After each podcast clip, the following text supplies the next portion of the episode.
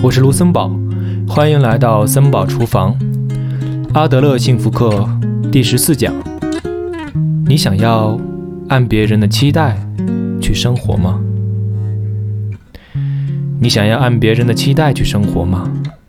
因为那是把自己的人生托付给了别人，比如走在父母铺好的道路上。尽管这里会有各种不满，但是只要还在轨道上，走着走着也就不会迷路。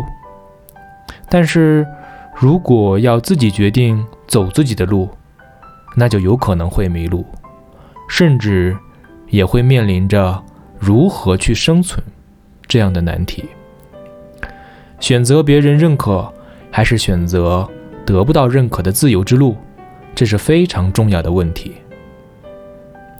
一起来思考一下：在意别人的视线，看着别人的脸色生活，为了满足别人的期望而活着，这或许能够成为一种人生路标，但这却是极其不自由的一种生活方式。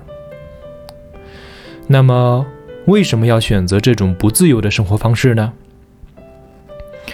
总而言之，就是不想被任何人讨厌。是的，的确没有希望惹人厌的人。但是，请你这样想：为了不被任何人讨厌，需要怎么做呢？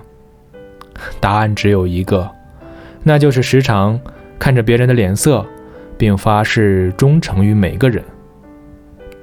如果周围有十个人，那就发誓忠诚于十个人。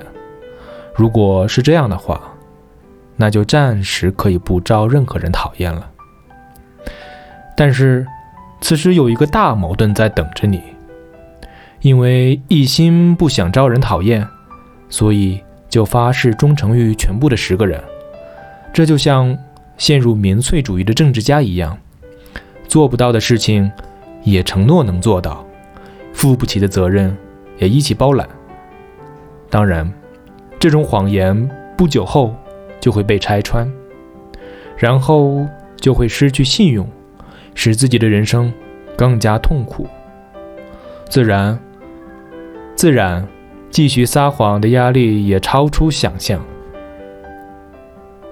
为了满足别人的期望而活，以及把自己的人生托付给别人，这是一种对自己撒谎，也不断对周围人撒谎的生活方式。分离课题并不是以自我为中心，相反，干涉别人的课题。才是以自我为中心的想法。父母强迫孩子学习，甚至对其人生规划或结婚对象指手画脚，这些其实都是以自我为中心的想法。那么，孩子可以不顾父母的意愿任意的生活吗？答案就是，没有任何理由不可以过自己喜欢的人生。选择了不自由的生活方式的大人，看着自由活在当下的年轻人，就会批判其享乐主义。当然，这其实是为了让自己接受不自由生活而捏造的一种人生谎言。